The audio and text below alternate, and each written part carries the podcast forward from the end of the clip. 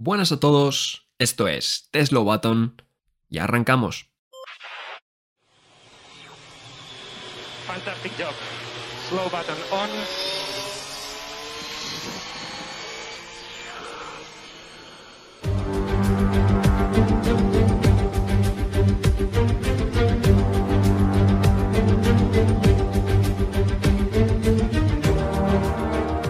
Después de dos semanas sin Fórmula 1 por la cancelación del Gran Premio de la Emilia-Romagna, llegaba Mónaco. Y con Mónaco llegaban los eternos debates. El sábado bien, pero es que los domingos, uff, es que esta Fórmula esta Fórmula 1 actual, Mónaco, es inviable. Es que no se puede adelantar. Bueno, pues en esta Fórmula 1 actual, donde los coches son barcazas con mil caballos, en esta Fórmula 1 actual, donde se corren por circuitos cada vez más repetitivos, en esta Fórmula 1 actual, en la que no se respetan circuitos históricos, ha tenido que llegar Mónaco para darnos el mejor fin de semana de la temporada. Lo de la clasificación fue una burrada. En ningún otro sitio verás a los pilotos tan al límite. La vuelta de Verstappen y su duelo con Fernando Alonso ya quedarán para la historia. El domingo la carrera no pudo ser más loca. Es verdad que llovió, y ese factor no estará siempre, pero aún así Mónaco te exige ese extra con la lluvia. En mi opinión, si queremos que la Fórmula 1 siga teniendo variedad y que exija de verdad a los pilotos, Mónaco se tiene que quedar en el calendario. Soy David Porras y os doy la bienvenida a un nuevo episodio de The Slow Button. Hoy me encuentro un poquito más solo de lo habitual, ya que solo me acompaña, me acompaña perdón, John. ¿Qué tal? Pues muy buenas tardes, eh, David. Como bueno, con esta maravillosa intro que hemos tenido hoy, eh, yo ya sabes cuál es mi opinión. Eh, el Gran Premio de Mónaco es absolutamente imprescindible en el calendario. Fin de semanas como este, yo creo que nos lo, nos lo demuestran y nos lo recuerdan. Que, bueno, que de alguna manera sea un circuito extraño, sea un circuito difícil, sea un circuito que de vez en cuando deja carreras aburridas, como todos, por otra parte, pues tiene una magia, tiene algo especial que hace que, no se pueda querer quitar la, con la ligereza con la que algunos quieren quitar. Efectivamente. Eh, mira, justo iba a decir, preguntan por el chat.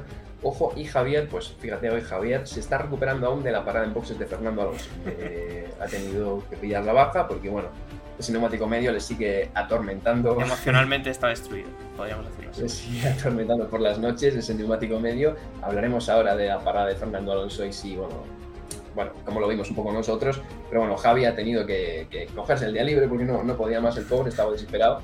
Eh, así que vamos a tirar John y yo, eh, como siempre, hablaremos lo mismo más o menos, lo que pasa que al ser dos personas, pues bueno, igual vamos más ágiles o al revés, o nos extendemos, quién sabe, yo y yo a veces también nos ponemos a hablar, a divagar. No, divagamos, divagamos mucho, eh, lo único que divagamos mucho dos, pero siempre es menos cantidad que tres, o sea, por una cuestión matemática. Claro.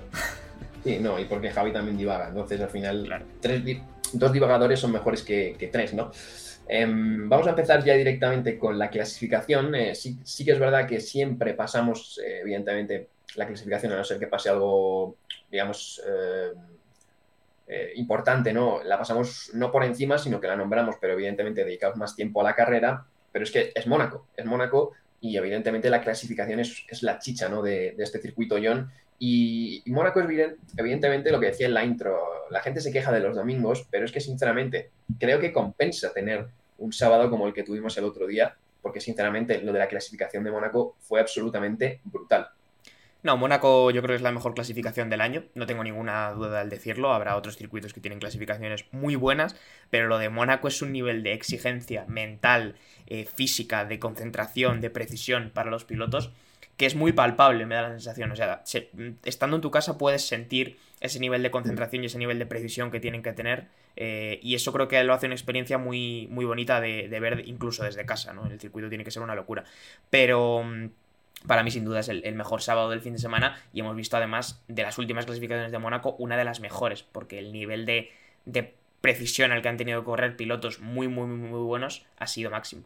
Es que además tú lo ves, ¿no? Como decía John, o sea, está la, la mezcla, ¿no? De ese nerviosismo por, porque al final sabes que en Mónaco la clasificación, eh, según clasifiques, va a marcar mucho cómo va a ser tu, tu, carrera y cómo se van a repartir los puntos el domingo, pero se le suman a eso la exigencia tanto mental como física, ¿no? Porque también estar todo el rato cerca de los muros, eh, cuándo acercarse, cuándo no, cuándo arriesgar. Si tienes un error en los libres, te, te condenan también para el resto del fin de semana porque ya vas sugestionando un poco por eso y luego la, la, física, ¿no? O sea, el, físico que tienen que hacer los pilotos, porque aunque sea un circuito corto y donde no se alcanzan velocidades muy altas, eh, los este circuito es muy importante porque vas casi siempre en apnea, un circuito muy, corno, muy corto, curvas, etcétera, etcétera. Entonces tú cuando bajas del coche se ven a los pilotos realmente cansados, frustrados o muy alegres, ¿no? Como fue el caso, por ejemplo, de Charles Leclerc, eh, digamos, eh, frustrado, y un Max Verstappen, un Fernando Alonso que estaban al revés, pletóricos, ¿no?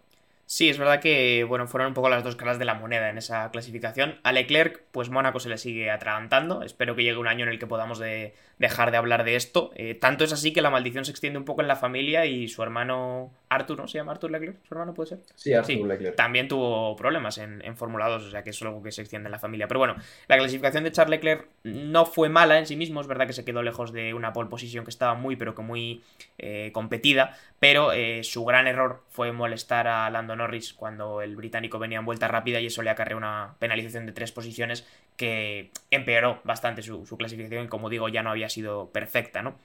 Así que a Leclerc se le sigue atravesando su, su fin de semana o su home race, como se suele decir, mientras que el gran duelo en la cabeza lo marcaron eh, Alonso y Verstappen, con un Esteban Ocon que dio la sorpresa, David, y que yo creo que estarás de acuerdo conmigo en que nadie se esperaba que Ocon estuviera eh, aquí prácticamente todo el fin de semana, pero ha estado en clasificación y ha estado también en carrera, eh, no peleando al nivel, digamos, cuerpo a cuerpo de Alonso y Verstappen, pero sí dando la sorpresa. Sí, una sorpresa a los Alpine en general, porque Gasly también estaba relativamente arriba, lo que pasa que Ocon uh, ha sabido pues, sacar ese extra ¿no? al, coche que igual Gasly todavía no, no le puede extraer por, no sé si por incomodidad, porque todavía no se ha hecho al equipo, quién sabe, igual Ocon está eh, todavía pone encima de, Pierre Gasly. Eh, vamos a hablar ahora de la conspiración del fin de semana, y es que eh, la, clasificación nos dejó un duelo precioso entre varios pilotos, pero sobre todo se personificó en Fernando Alonso y Max Verstappen, con ese bueno, intento final de la Q3, donde parecía que Fernando Alonso se iba a llevar la pole donde Verstappen llegaba en su último intento dos décimas por detrás al último sector, que son literalmente dos curvas, y en ese último sector John Verstappen con una, no sé, no sé qué decir, una animalada brutal donde toca el muro tres veces, eh, le quita la pole por 84 milésimas a Fernando Alonso. Lo que pasa que luego muchos fans se, se quejaron en redes sociales, especialmente los españoles, ¿por qué John? ¿Por qué pasó eso? Bueno, lo primero que hay que decir es que el tercer sector de esa vuelta de Max Verstappen de Mónaco es una absoluta animalada. no, tiene sentido. No tiene ningún sentido. La velocidad a la, que, a la que se hace ese sector, creo que si ese sector en el futuro se supera, será porque los Fórmula 1 serán más rápidos o más capaces de hacerlo más deprisa, pero no porque yo creo que vaya a haber un piloto que vaya a ser capaz de apurar más que se apura ese sector. Eh, había una foto que subía Albert Fabregat a redes después de que se terminara la clasificación de las ruedas de Max Verstappen. Todos los perfiles de las ruedas de Max Verstappen estaban rozados todos. No rozados al nivel de partir una suspensión, pero rozados al nivel de que no hay más milímetros que rascarle a la vuelta, no hay más milésimas que rascarle a la vuelta. Es verdad que eso es lo que le hizo falta a Verstappen para arañarle un grandísimo tiempo que ya había hecho a Alonso. O sea que ahí es donde entendemos un poco el nivel de, precisión y el, altísimo nivel de pilotos del que estamos hablando. O sea, es, algo que, cuesta, yo creo, entender. La conspiración de David llega porque, en realidad llega por una tontería, por un vídeo subido por la propia Fórmula 1 a YouTube, eh, en el que ponían lado a lado la vuelta de Alonso y la vuelta de Verstappen. Es un error de edición. El vídeo está mal sincronizado y por lo tanto muchos aficionados no entendían cómo, eh, a pesar de que eh, el tiempo de Verstappen era más rápido, era el coche de Alonso el que se veía entrar primero en la meta, pero ya digo, es una cuestión más de edición y de sincronizar vídeos que de que el cronómetro oficial que ha medido esa vuelta en el circuito de Mónaco de la Fórmula 1 lo haya hecho mal o haya un amaño, pero la cosa se ha hecho bastante viral en redes sociales y ha sido por lo menos curioso. Pero sobre todo, y lo más destacable, David, el tercer sector de Verstappen creo que no tiene ningún sentido. Y no sé si estarás de acuerdo conmigo, pero a ver si vemos a alguien mejorar un sector a nivel de, no sé si a nivel de tiempo, porque puede que la Fórmula 1 mejore, ya digo, pero a nivel de, mm. agresividad y de precisión. Creo que esa última completó la, vuelta que, no hizo en Jeddah en 2021. sí, sí, correcto. Sectores de, de perfectos en 2021, donde el tercero se, da contra el muro.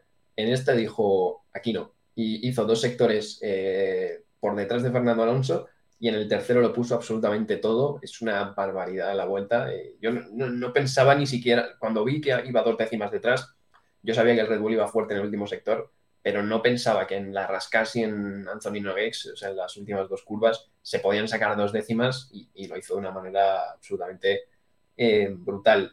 Em, Tiene una manera, además, eh, David, de, de atacar la- las chicanas de la piscina que realmente Sí, da sí. miedo. O sea, da miedo con prácticamente cualquier, cualquier Fórmula 1 que hemos visto pasar el fin de semana por ahí, pero en esa vuelta da miedo de decir, va, la se ha hecho prácticamente recto. O sea, no te puedes, no puedes hacer esa chicane más recto para ir más deprisa y la velocidad Sí, que traía Verstappen era, era, como digo, una locura. O sea, la, la- el mito este de la, de la cerilla y Ayrton Senna, pues bueno, yo creo que Verstappen se habría tragado la cerilla y, y las cuatro que hubiera detrás.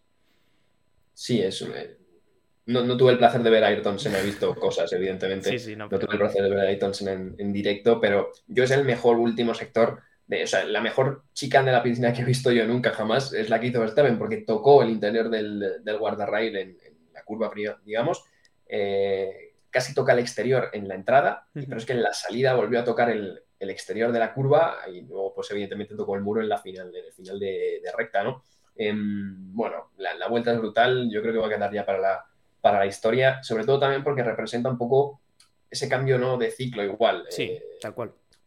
la, la leyenda, ¿no? Una de las leyendas de, de- de las últimas décadas, que es Fernando Alonso, que sigue compitiendo a máximo nivel contra un, la- el, el próximo, bueno, no sé, el, el próximo referente de la nueva Sí, el próximo, el próximo Digamos. gran campeón, bueno, que ya es campeón, te digo, David, o sea, ya tiene dos títulos Sí, no, mundiales pero- y tendrá más en el futuro, pero es un Sí. poco esa nueva generación de, de pilotos campeones y yo tengo cero dudas de que Verstappen será un gran referente en el futuro. Pero fíjate que a mí me parece meritoria, sobre todo a la vuelta, hablándolo desde el lado de Aston Martin y de Fernando Alonso. Es decir, ha hecho, una fa- Mm. ha hecho falta una vuelta de máxima agresividad, de máxima precisión de Max Verstappen, que es un piloto muy bueno, con un Red Bull, que es un coche muy bueno, para sacarle Sí. solamente 84 milésimas a un equipo que el año pasado era noveno y a un Fernando Alonso al que mucha gente quería jubilar por tener 41 años. ¿eh? Sí, o sea, hay, que, hay que dejar que eso, que eso se siente porque me parece una idea muy bestia que ha hecho falta tanto rendimiento de Verstappen en el mejor coche de la parrilla sin diferencia para sacarle solamente 84 milésimas a Alonso en un Aston Martin. O sea, me parece Mm. brutal. Además, está abriendo un melón que luego abriremos, es sobre el rendimiento real de Aston Martin o el rendimiento real que hay de Fernando Alonso, ¿no? Porque bueno, ya hay mucha gente con las últimas posiciones de Stroll, pues que está un poco viendo lo que pasó en 2012, ¿no? Por ejemplo, con, con ese Ferrari.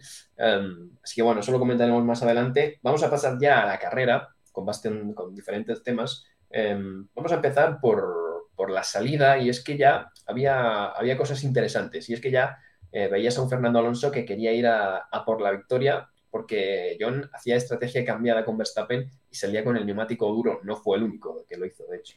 Sí, al final realmente Mónaco te obliga a estas cosas, ¿no? Mónaco te obliga a arriesgar y a buscar, eh, bueno, ideas un poco diferentes a los rivales si, si quieres tener alguna opción. Eh, yo creo que en Aston Martin tenían, tenían muy claro que si hacían lo mismo que Verstappen se iban a quedar detrás toda la carrera. Entonces su mejor eh, carta era montar los duros y esperar que pasaran cosas y tener una oportunidad diferente a, a la de Verstappen, ¿no? Verstappen comentaba después de la carrera que si él no hubiera tenido la presión de Alonso por detrás, también habría salido seguramente con duros, porque es una decisión eh, a nivel de carrera más inteligente, te da más tiempo a que pasen cosas, a que haya un safety car y entonces puedas aprovechar para hacer la parada. Y por detrás también había otros pilotos que apostaban también por eso. De hecho, era una especie de sándwich de neumático medio neumático duro, eh, según ibas bajando por la parrilla. Y, por ejemplo, Sainz también se encontraba en esa situación, ¿no? Con neumático duro entre dos neumáticos medios. Eh, tanto Alonso como Sainz cumplieron muy bien en la primera vuelta. Eh, hicieron su trabajo en el sentido de que los dos salían con duros y se permitieron. O sea, y, y no permitieron que le robaran la posición los pilotos que venían por detrás con medios. Entonces, a partir de ahí el trabajo estaba. Eh, el, el, trabajo estaba empe se empezaba a, completar, ¿no? Pero era lo único que tenían que cumplir en una salida menos favorable para ellos. Sí, la salida bastante tranquilita por, por delante, por detrás sí que había más, más jaleo con una pasada de frenada de Hulkenberg que no, no, no, hubo un choque de milagro, no sé qué pasó ahí, ahí detrás, con un Checo Pérez que no lo hemos comentado, pero en la clasificación en Q1 se fue al muro, algo bastante bueno, llamativo porque normalmente la gente que evidentemente tiene opción de hacer la pole lo pone todo como lo puso Verstappen o como lo puso Alonso, ¿no? Lo pone todo en, al final y no al principio, entonces es llamativo, ¿no? El error de, Checo al principio de, la Q1 que le dejó último y evidentemente pues te condicionó toda la carrera. El mexicano se quedó ahí detrás y pues no pudo evidentemente remontar a lo largo de la carrera. Eh, empezaba ya, bueno, el típico tren de Mónaco con pilotos que no se podían adelantar y se empezaban a adelantar los primeros ataques. En este caso no fue un ataque, fue una defensa de Esteban Ocon que se quitó ya el neumático medio y Ferrari pues eh, no sé si decir que picó eh, y estaba intentando pasar a, Ocon con todas su, sus fuerzas. De hecho, Carlos tuvo un toque con él y, perdió un endplate, aunque no, no en Mónaco, pues evidentemente no significa mucho, pero, pero hubo un toque ahí y Ferrari cuando o comparó John, no sé si decir que picó o, que volvió a las andadas. Realmente fue curioso porque antes de que de, parar a Carlos, Ferrari había intentado hacer el mismo movimiento para que Alpine picara un par de veces. Es decir, hacían toda la pernafernalia de sacar los neumáticos, los mecánicos, todo para ver si Alpine eh, le entraba un poco el pánico, pero Alpine no picó ninguna de las dos veces. Al final fue Alpine el que tiró el movimiento para proteger a Ocon y justo después también pues pararon a, Sainz. O sea que de alguna manera Ferrari sí que picó. Eh, eh, Sainz se enfadaba mucho por radio porque no entendía por qué habían hecho ese movimiento, teniendo en cuenta que su estrategia con el neumático duro era más bien la de aguantar y esperar a que pasaran cosas, no, no picar en cuanto eh, Ocon hizo un movimiento. Y lo que le comentaban por radio desde Ferrari era que el movimiento no había sido tanto ofensivo, sino defensivo para eh, protegerse de, Hamilton. Luego en el desarrollo de la carrera, pues vimos que esto no, tuvo mucho efecto porque Hamilton terminó por delante de Sainz eh, por varias posiciones, pero era un poco la, idea. Eh, no estuvo especialmente acertado ayer Ferrari con la estrategia, creo que no es nada nuevo lo que te estoy contando, David, pero en ese primer movimiento fue por querer correr demasiado y después en el segundo pit stop fue yo creo que por ir más tarde de lo, de lo que tal, o sea que pecaron un poco de los dos extremos. Sí, sobre todo porque no sé si será verdad lo de proteger de Hamilton. Es verdad que al principio protegieron de Hamilton, porque eh, después de que pare Ocon, eh, bueno, antes paró Hamilton y luego paró Ocon y ya es Carlos cuando entra y evidentemente sale detrás de Ocon, pero sale delante de Hamilton.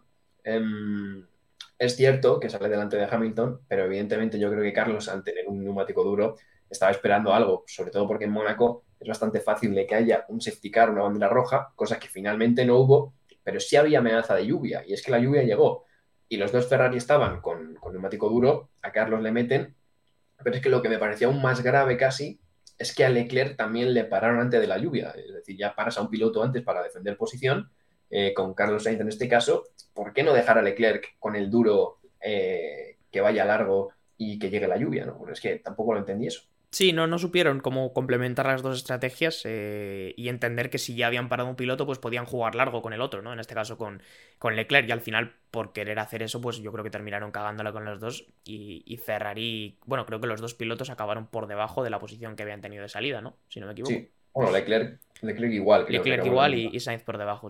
fue, lo, de, lo de Sainz sí que fue un poco más dramático, pero bueno, en general no, no fue muy no fue muy acertado. Eh, sí, no hay mucho más que decir, o sea, es, algo recurrente. Le falta como se habla mucho de la estrategia, se habla de los pitstops, pero Ferrari sobre todo yo creo que peca de, falta de inteligencia de carrera, de, saber leer las situaciones, de saber mirar eh, a 20 vueltas vista y decir qué nos puede pasar, cómo nos puede venir esto, porque yo creo que haciendo un poco ese ejercicio pues podrían haber evitado, eh, si ya la habían cagado con Sainz, pues evitar cagarla con Leclerc, pararlo antes de tiempo, etcétera, etcétera, etcétera. Sí, además luego eh, llega la lluvia, ¿no? Y justo también están lentos en parar porque están más vueltas de, lo debido con el neumático de seco.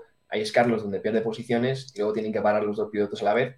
Bueno, un poco, un poco caos. Sí que es cierto que, bueno, al final la lluvia eh, no fueron los únicos que tuvieron errores. Y es que yo creo que no hubo casi equipos que no tuvieron errores. Vamos a empezar por el más llamativo y el que más, digamos, dolió aquí en España, que fue esa parada de Fernando Alonso. Eh, donde, bueno, paraba, que parecía que iba a cambiar los neumáticos intermedios y Alonso salió con unos medios slick eh, a pista. No, sé, esa decisión, ¿qué, pasó? Es la gran pregunta de España hoy, yo creo, ¿no, David?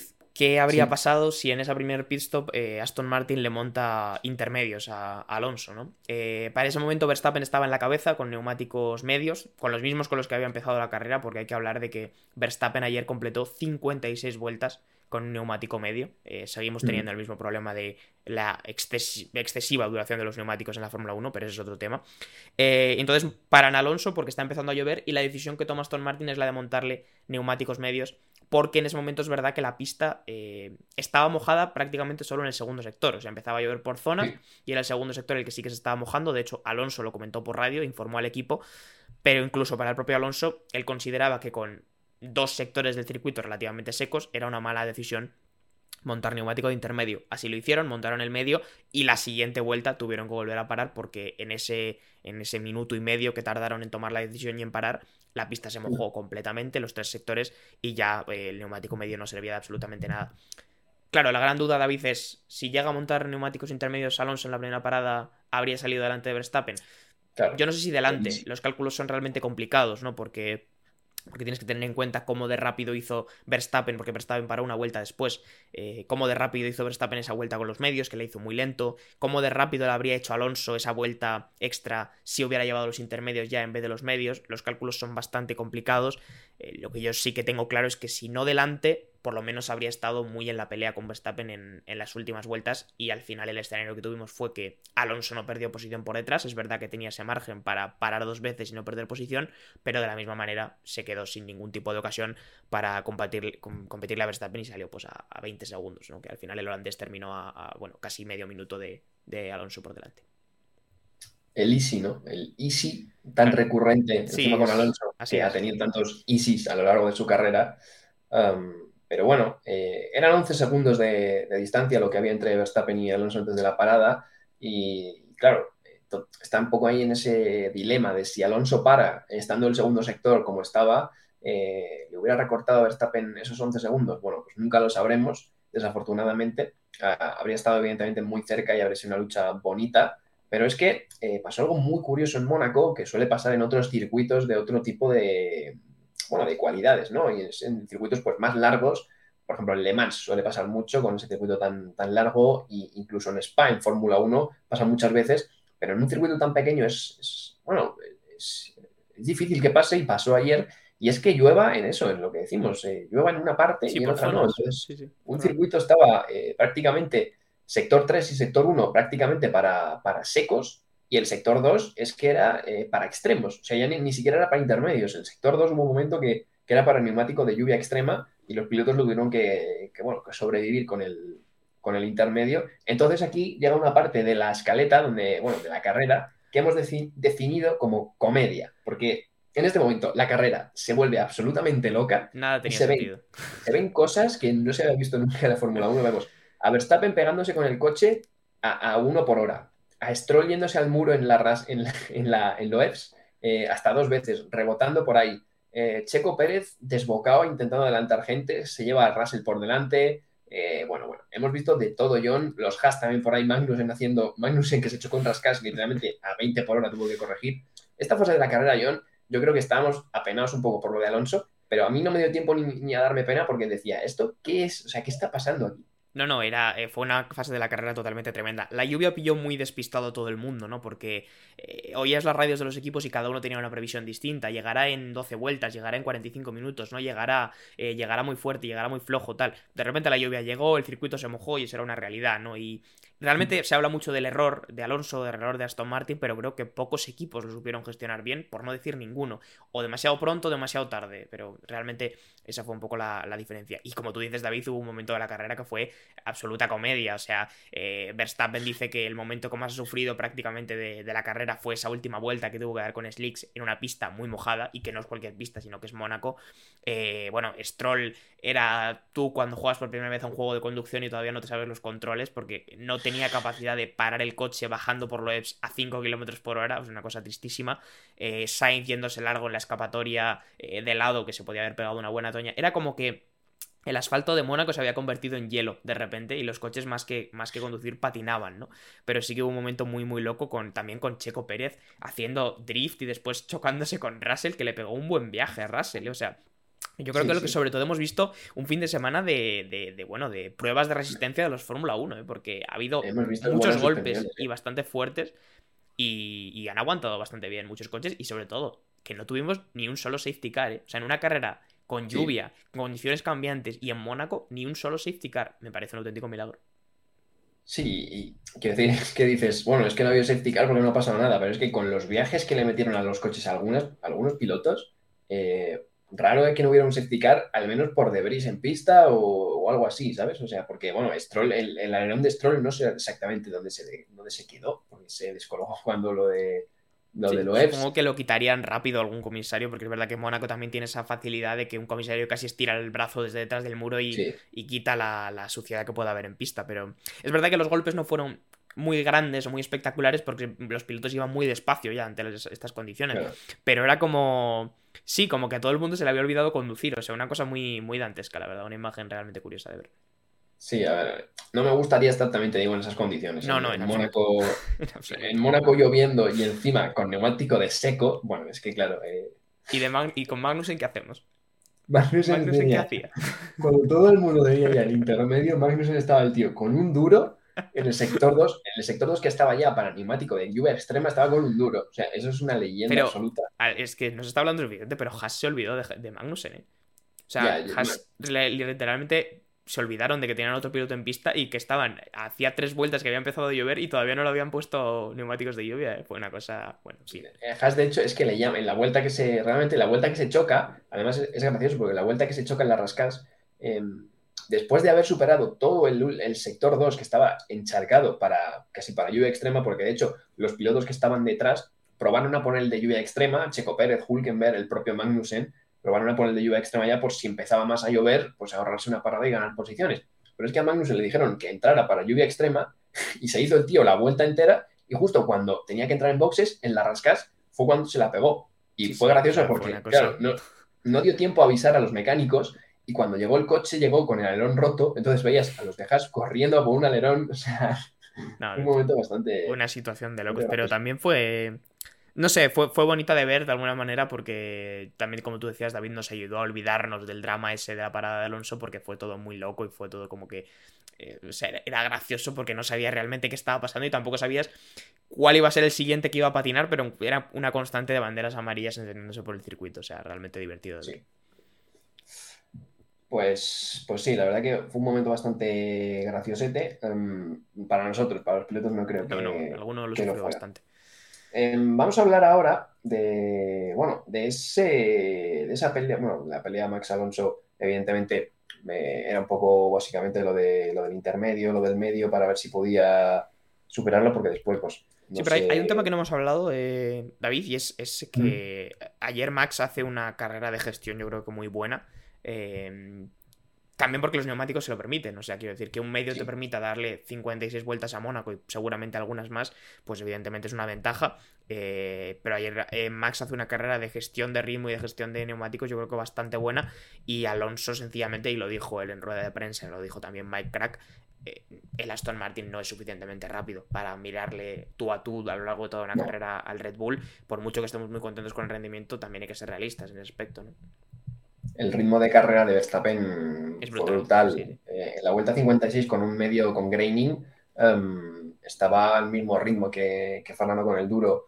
Es decir, o sea, aunque hubiera sido un circuito normal, yo dudo que evidentemente Fernando hubiera podido hacer demasiado. Pero bueno, eh, al final era el único que realmente podía seguir el ritmo. Sí que es verdad que no vimos el ritmo real de los Ferrari porque estuvo todo el rato detrás de Ocon, de los Mercedes evidentemente igual.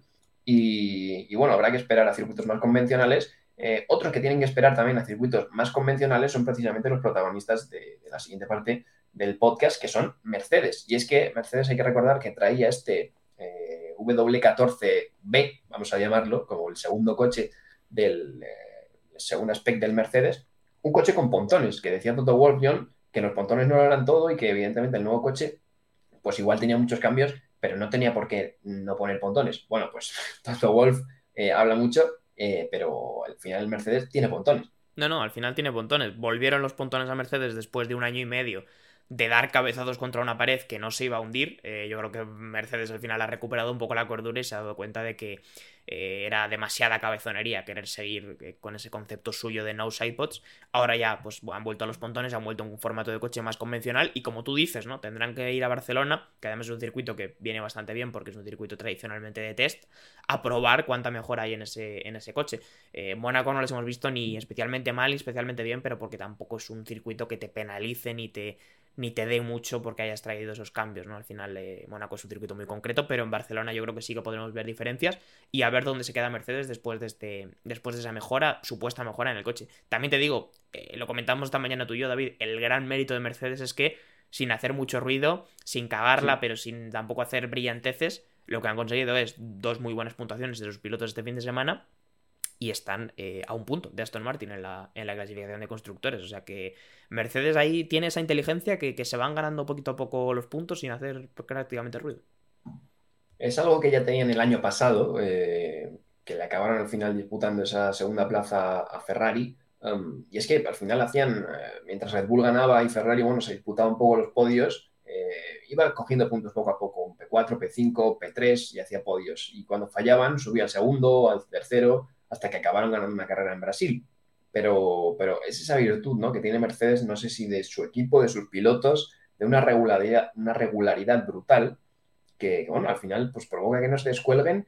Y eso es lo que tú dices, es que al final, eh, con la tontería de, de estar tan mal, están delante de Ferrari y están a un solo punto de Aston Martin. O sea, em, Mercedes lo que pasa es que ya sabemos que son un poco catastrofistas todos y parece que se va, se va a acabar el mundo, ¿no? Porque el Mercedes no, no va igual que el, que el, Red Bull, o va más rápido, pero es que están terceros en, en, puntos a uno de, de, Aston Martin, pareciendo que parece que pilotan con un Fiat 500, quiero decir, o sea, es que no, no tiene sentido. No, no, a ver, es final... el Mercedes es un coche muy decente en comparación con otros coches que hay en la parrilla, ¿no? Pero como tú dices, el, el, catastrofismo, el catastrofismo lleva a pensar algunas veces eh, que es peor de lo que es. No sabemos cuánta mejor habrá tenido con esta nueva spec, pero yo creo que es más el, el drama que no. ellos le meten que, que la situación que sea realmente mala. Y sobre todo es que creo que como equipo tienen pues esa inteligencia a la hora de tomar decisiones que igual le falta, por ejemplo, a Ferrari. Que igual Ferrari tiene un coche más competitivo, pero si no le sabes exprimir eh, tomando decisiones correctas en carrera, pues al final te penaliza, sin más.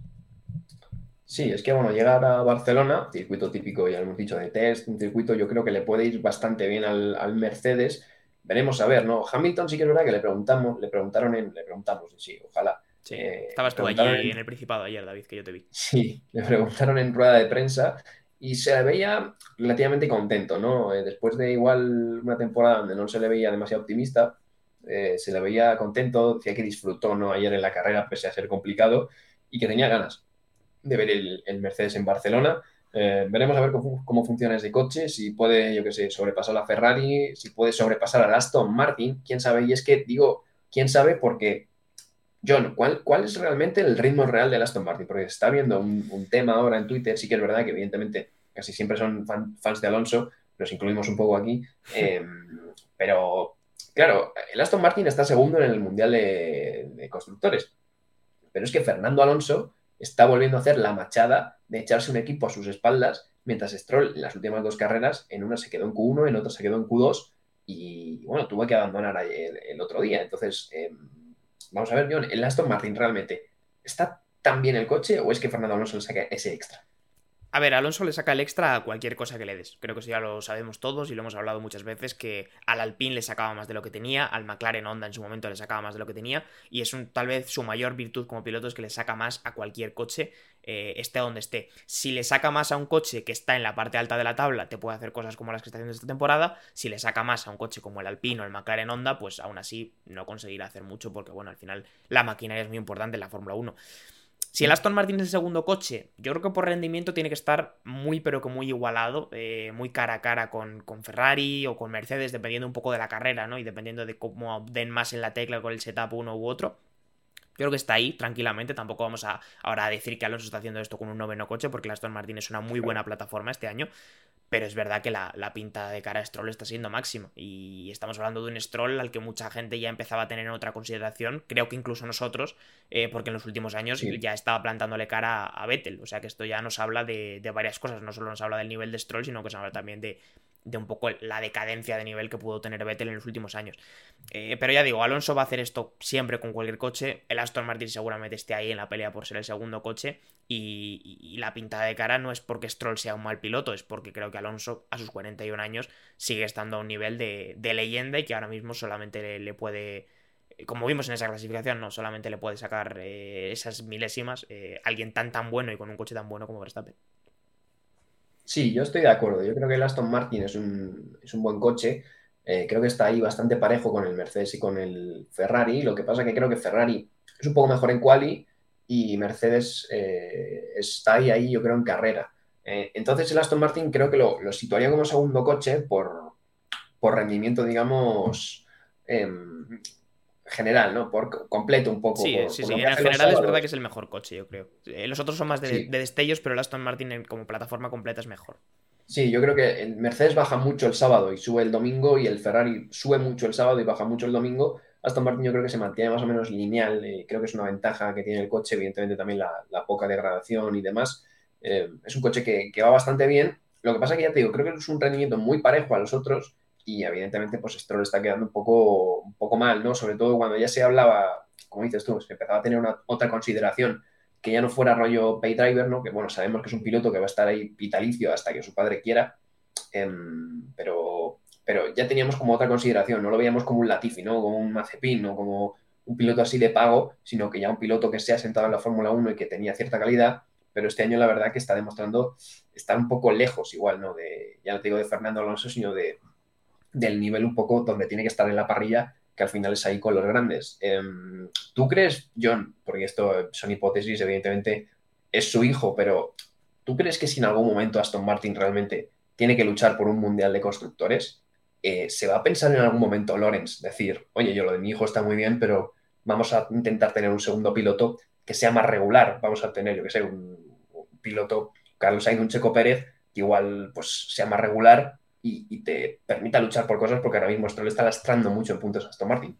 Sí, hablamos muchas veces de, qué tan bueno es un piloto, de qué tan bueno es un equipo, de qué tan bueno es incluso un jefe de equipo.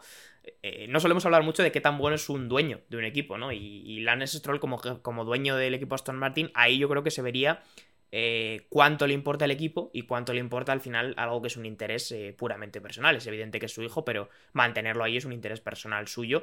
Y en el momento en el que hay un conflicto entre el rendimiento del equipo o, como tú decías, pelear por un mundial y que su hijo pilote, veremos qué es lo que le interesa más. Y es una decisión que yo creo que me dirá eh, cuántas ganas de ganar tiene, que yo creo que son muchas, desde luego, porque la verdad que el proyecto que está montando con Aston Martin es una locura, mm. pero es una decisión que entiendo que será complicada.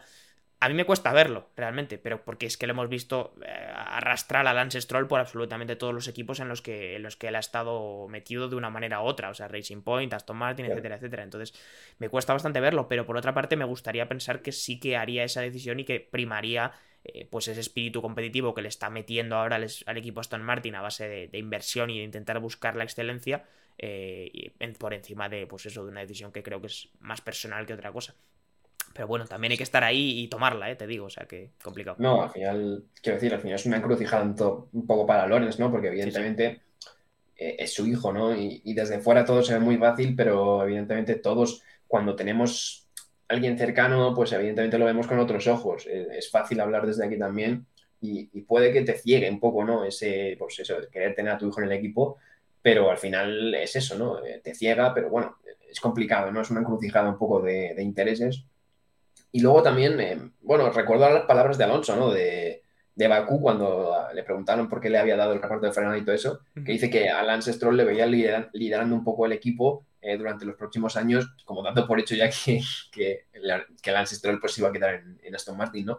Sin embargo, eh, pues bueno, ahora hay dudas, aunque parece que de momento pues va a seguir a seguir así. No, es que hay que entender em, que, eh, claro, Aston Martin eh, va a tener un cambio a partir de 2026, va a tener la estructura de Honda, a ver cuánto quiere permanecer Alonso en el equipo, cuánto puede permanecer Alonso en el equipo, a ver qué nuevas incorporaciones llegan, pero yo creo que lo normal, si no se da esta situación, sería que Lance realmente se quede y eventualmente tenga que ser de, una nueva generación de pilotos en la que ya no estén eh, Lewis Hamilton, ya no esté Alonso, ya no estén todos los que aún quedan un poco de la vieja escuela, pues ya sea un piloto consolidado, asentado y como bien decía eh, Alonso, pues un piloto líder del equipo. Entonces yo creo que Lance tiene que irse preparando para ese momento que eh, si no pasa nada eventualmente llegará.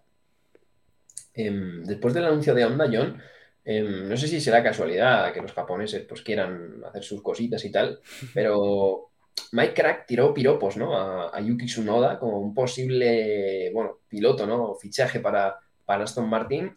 Muchos entendieron que, bueno, era para cuando Alonso se retirara, ¿no? Pero, pero un equipo, las Stroll, Yuki Tsunoda, ahora mismo, si tuvieras que tener un equipo peleando con Red Bull, con Mercedes, con Ferrari, como que no ilusiona demasiado, ¿no? Igual es un cambio posible para, para Lance, quién sabe. No, no sé si ilusiona o no, pero dentro de que estamos viendo que el nivel de, de Lance igual no está a la altura, eh, creo que el de Yuki Tsunoda lo estaría mucho menos. De aquí a cuatro años vista, igual Tsunoda... Menos, menos que Stroll? Yo creo que el nivel de Tsunoda es, es inferior a Stroll. Sí, sí, sí. Yo creo que ahora mismo es... Yo fíjate, te digo, te digo una cosa, David. Creo que este año eh, a Tsunoda le está viniendo muy bien, pero que muy bien la comparativa con The Puede ser. Muy bien. Pero si, si, aislamos un poco el concepto propio de su nodo, ah, que cuidado, ha mejorado, ¿eh? O sea, desde que llegó a la Fórmula 1, él, ha mejorado, ha madurado, ha entendido más cómo funciona todo y se está sentando como piloto. Todavía es muy joven, pero yo creo que a día de hoy los pones uno al lado del otro y, yo me quedo con Lance Stroll sin duda. Bueno, pues habrá que ver, ¿no? Cómo, cómo deriva esto. Evidentemente, Stroll parece que no, no se va a mover del equipo. Fernando Alonso tampoco, además con más motivo de su rendimiento. Em, vamos a hacer una mención especial ahora. Vamos a meternos, vamos a cambiar de podcast, ¿vale? Esto es un podcast nuevo, básicamente. Para, Esto ya para no es un podcast de. Fórmula 1, se acabó. Ya no es un podcast de Fórmula 1. Y es que ayer eh, fueron, aparte de las eh, de, bueno, de la Fórmula 1 en Mónaco, fueron las 500 millas de Indianápolis con un representante español. No solemos hablar de otras categorías, pero bueno, vemos otras categorías, las de formación F, 2 F3. eh, a mí me gusta mucho también ver el WEC, Le Mans, etcétera, etcétera. Y Indianápolis, pues evidentemente no te lo puedes perder, sobre todo yo, porque es una carrera que si hemos hablado de comedia en la Fórmula 1, también deja cosas muy cómicas. En este caso no nos hizo tanta gracia porque a nuestro Alex Palou, piloto español, único representante español que hay ahora mismo en, IndyCar, en, en IndyCar que pilotaba en Indianapolis, evidentemente, eh, se lo cargaron de una manera muy estúpida. Eh, no entendí nada, la verdad. Sí, es, es, prácticamente una de las pocas acciones, excepto con eh, los accidentes que hubo después que he visto, porque yo no la pude ver. Eh, pero sí, ¿no? Eh, fue un piloto neerlandés, por lo que tengo entendido, que a la. Sí, exacto, ese. Eh, a la salida de, de- Bueno, estaban haciendo el pit stop, justo él detrás de Palou, sale antes que Palou y, se- y, se, y, y lo estampa, o sea, pierde el coche de atrás y estampa a Palou contra el muro.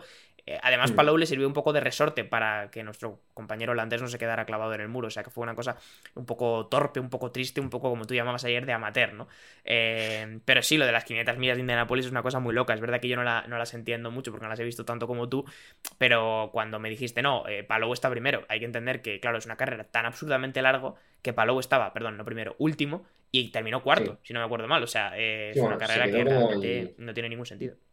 Después del incidente creo que se quedó como el 20 o algo así. Sí, sí. eh, quedó cuarto, pero ya te digo, es que empezó en la pole, la pole que no significa nada porque de hecho los que salen primero eh, suelen caer posiciones porque, porque gastan más gasolina, ¿no? Es una carrera que evidentemente son dar vueltas a un circuito oval, básicamente hay que gestionar bien neumáticos de gasolina para, para las paradas y que te, que te llegue bien la estrategia para las últimas 20, 30 vueltas, bueno, más que 30 ya es una stint largo, unas 20, 18 vueltas, poder tirar a saco en la última vuelta para no quedarte sin, sin gasolina, ¿no? Para el que no haya visto Indianapolis, yo era bastante al principio escéptico de, Indianapolis y lo de correr en, en ovales, veía el indicar, pero solo los circuitos internos, eh, cosa que es un poco extraña porque normalmente al, al americano estadounidense lo que le gusta es eh, los ovales y sobre todo Indianapolis, ¿no?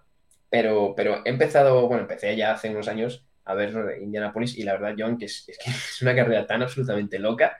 Yo siempre de la triple corona había sido más fan de Mónaco y de Le Mans, eh, pero, pero debo reconocer que Indianapolis está adelantando por la derecha. ¿eh? No, no, eh, eh, loca es desde luego. Yo alguna vez me la tendré que ver entera porque me la estés vendiendo muy bien últimamente, eh, tanto tú como Sí, la gente sí. de Twitter, eh, solamente por ver las cosas que pasan. Luego hubo un accidente con neumático volador incluido que acabó en un coche del parking. O sea, a ver cómo tú te plantas Sí, tú en el seguro y le dices, oye, mire, este accidente que hubo ayer en Indianápolis, no sé si usted lo habrá visto, ¿sabe la rueda que salió volando como dos kilómetros? Bueno, pues la tengo estampada en, mi, en el capó de mi Chevrolet, ¿no? O sea, no tuvo ningún sentido la carrera de ayer. Pato Howard También acabó mal, ¿no? El mexicano, creo. Sí, Pato acabó mal con, con Ericsson. Bueno, vaya dos. Eh, sí, Ericsson quitas, pero ahora bien. O sea, ahora sí nos, nos dio Ericsson, ¿eh? Sí, sí. Eh, le cerró bastante la puerta a Ericsson y Pato, de hecho, rajó en rueda de prensa, dijo que, que se la guardaba, ¿eh? que no, la próxima vez no iba a ser tan bueno. y ganó eh, New Garden, ¿fue el que ganó? Ganó New Garden, adelantado precisamente a Ericsson en la última, sí. En la última vuelta. Eh, Ericsson que ganó el año pasado. Es que para que veáis que un piloto que en la Fórmula 1 ha sido lo que ha sido, ha ganado las 500 millas de Indianápolis. No por la calidad que tenga, sino porque es una carrera tan absolutamente loca que tienes que esperar hasta las últimas vueltas, estar ahí poco a poco, y las últimas vueltas, pues si vas con una buena estrategia, tirar y pillar rebufos, ¿no? Y básicamente eso es lo que pasó el año pasado, precisamente con Pato Ward, que le defendió y ganó Ericsson. Este año, pues ha sido, ha perdido Ericsson con, con New Garden. Pues nada, ahí queda esa mención para la, para la Indy. Volvemos a la temática europea monaguesca de la Fórmula 1. Bueno, Monaguesca bueno, no, monaguesca ya no, con, perdón, claro. con el Gran Premio de casa. Volvemos con el Gran Premio de, de España en Barcelona. Un Gran Premio muy especial, por- evidentemente, porque es el Gran Premio nuestro de, de España. Eh, no tan especial como el del año pasado, John, porque el año pasado pues estábamos ya, eh, bueno, ya habíamos ido. porque Ya había sido todo, han cambiado sí. las fechas. Exacto. Pero bueno, pongamos que, que no habíamos ido todavía, estábamos esperando deseosos para ir al, al Gran Premio de, de España. este año pues no vamos a, no va a poder ser. Igual nos hemos equivocado de año, John, porque este año Alonso tiene, tiene buen coche. Ya, fallamos el año un tiro con, con la expectación y con el hype. No, también te digo, eh, yo la experiencia del año pasado no la cambio por nada. eh, ya fue brutal No, no. el ambiente que había en el circuito eh, con, con el hype que ya arrastraba Alonso Y Carlos. eh, y Carlos también, evidentemente, pero, pero incluso en Alpine. Y yo solo, viendo lo que había el año pasado y viendo cómo está la temporada de este año, lo- me puedo imaginar que este año será una locura, más aún si cabe lo que se va a vivir en el circuito. Y bueno, si por lo que sea, David, eh, anulo todo tipo de mufas, pero si llega a la 33 en Montmeló, probablemente se escuche Bueno. eh, aquí en Madrid, eh, o sea, va a ser una barbaridad. Bueno, si caen unas gotitas, como parece que pueden que, que caigan, ¿no? Le va a venir bien al público para que no haya 38 grados como el año pasado. Y le va a venir bien igual a, Fernando, porque bueno, el Red Bull parece que en Barcelona. puede- Aston Martin, como dijo Mike Crack, Aston Martin puede tener pocas posibilidades, pero son. Pero hay, quiero decir, no, no es otro circuito, ¿no? No es Jeddah, ¿no? Que decías, el Red Bull me va a matar aquí. Eh, hay pocas posibilidades, pero hay alguna, dijo Mike Crack, porque es un circuito que, bueno, pese a tener eh, la recta larga y sobre todo con la última curva, John, a ver cómo funciona esa curva sin chicane, Sí, sí, que se nos olvida. yo tengo bastantes ganas de, de verlo. Es un circuito que tiene curva, curva lenta, tiene un poquito de todo. A ver cómo funciona el, el Aston Martin ahí, a ver cómo funciona el Ferrari, que también trae mejor, y a ver cómo funciona el nuevo Mercedes. Sí, va a ser la prueba de fuego real del, del nuevo Mercedes, va a ser la prueba de las, de las mejoras de Ferrari que decidieron no traer en Mónaco porque no le veían el sentido. Circuito que siempre, bueno, tiene, se le ha achacado carreras eh, muy, muy aburridas en los últimos años, pero yo creo que va a mejorar con el cambio de la última curva y sobre todo en quali los tiempos creo que van a bajar de una manera radical, ¿eh? porque ese tercer Sí, sector se, se va a volver muchísimo más rápido. Veremos a ver si se abren oportunidades de adelantamiento con ese último sector más rápido, ¿no? Porque el gran problema con ese último sector es que paraba mucho los coches y, y prácticamente no te daba opción de adelantar ni en la recta principal, que era el gran punto de adelantamiento, ¿no? Eh, pero bueno, yo creo que hay opciones, ¿eh? Y, y sobre todo, como Sí. decía Alonso ayer después de la carrera, eh, él se da con un canto en los dientes con estar todas las carreras peleando por podios y llegar al final de temporada, bueno, no te voy a decir igual peleando por, por el campeonato, pero bueno, como dijo esta frase que, que destacaste tú, David, eh, no éramos Sí. los más rápidos en 2010 y llegamos líderes a Abu Dhabi, no éramos los más rápidos en 2012 y llegamos eh, en la pelea eh, a Brasil. O sea que, bueno, yo creo que Mm. Alonso está más que contento con el rendimiento que está dando y, y yo creo que todos tenemos que estar satisfechos con ver a un Alonso que pelea consistentemente por podios durante toda una temporada que se dice pronto, teniendo en cuenta los años que venimos. Pues sí, la verdad, eh, no sé si hay alguien que nos escuche de nuestros seguidores irá al Gran Premio de España. Si vais, pues yo qué sé, ponernos tanto por los comentarios en el podcast, en, en Spotify creo que no hay comentarios, ¿no? Yo, No, como tal te en diría que iVoox no. sí. Pero En ¿sabes dónde sí hay un nos- comentario? Aquí ahora mismo en directo que nos dice un habitual al Comper que tiene problemas para ir porque iban cuatro, dos eran novios y ya no lo son. Pues problemas de primer mundo. Eso es un lío, eso es un pedazo de lío, así te lo digo. Bueno, tú al Comper, di, si no queréis, eh, tú negocia y di, yo voy a ir con tu otro compañero. Claro. Y quedan dos entradas sueltas, pues negocia y di, bueno, pues llevo a mi primo y a mi tío, yo qué sé, ¿sabes? O sea, O- negocia. Puedes llevarte a dos integrantes de The Slow Button, porque son los que hay aquí hoy. Yo También. sugiero cosas. Ahí está, cada uno ya que interprete lo que quiera. Nosotros estamos abiertos, ¿eh? No, dormimos en, una furgoneta, en un coche y, y tiramos. Ante. Em, no, pero fuera de coñas, eh, ya te digo, en iVoox, en Instagram o lo que sea, si algunos vais, pues, que sé, mandando fotos, comentarnos. No, tengo intención de, preguntar, ¿eh? Por, por Instagram, a ver si va Sí. gentecilla de seguidores y que nos manden alguna fotillo, algún vídeo para, para ponerla por ahí por redes. Sí, porque tiene pinta de que va a ser una, una locura este año. eh, va a estar muy, muy guapo. Así que nada, eh, John, vamos a ir cerrando el, el episodio para dejarlo un poquito aquí con el hype en lo alto para, para el Gran Premio España. Pues sí, nada, ya digo, estaremos por aquí el lunes que viene con lo que haya pasado en España y después ya, ya, no, ya habrá que esperar. Ya lo de todos los fines de semana Sí. carrera ya se nos acaba el, el chollo, ¿no? Ya habrá que esperar y la siguiente. ¿Dónde nos vamos después, David? No tengo ni idea de dónde nos vamos, estoy desorientado. Después no es el salto a Canadá. Ah, sí, sí, claro, claro, el salto a Canadá. Sí, Salto sí. a Canadá, ¿no? Sí, sí, sí, sí, correcto. Los dos saltos. Me gusta bueno, Canadá, ¿eh? Sí, me gustan las próximas carreras, la verdad. Me ilusiona. A mí me gusta Canadá, lo que no me gusta mucho, bueno, es un salto un poco favorable para el planeta Tierra, ¿no? Pero, Bueno, pero ya sabes cómo funciona esto. bueno, al final, detalles ligeros, luego hay que, bueno, hay que eh, electrificar los motores y demás, Sí, pero bueno, sí. Eh, es lo que hay. Eh, nos vamos luego a, a Canadá ya dentro de unas semanas, pero primero, ah, no, es Red Bull Ring, ¿eh? Es Austria, estoy mirando. Me has engañado, David. No, no, no, no, no, no te he engañado. No me has engañado, mirando la vale, Fórmula 2, perfecto. es que A la venga. la Fórmula 2. Vamos a chapar, que si no nos enrayamos. Canadá, es Canadá luego, pero bueno, primero a disfrutar del Gran Premio de España. como siempre, eh, nos despedimos John y yo. Eh, el siguiente ya espero que esté Javi, eh, que ya se habrá recuperado del neumático medio de Fernando Alonso. Así que nada, nos vemos chicos y hasta la próxima. Chao, chao.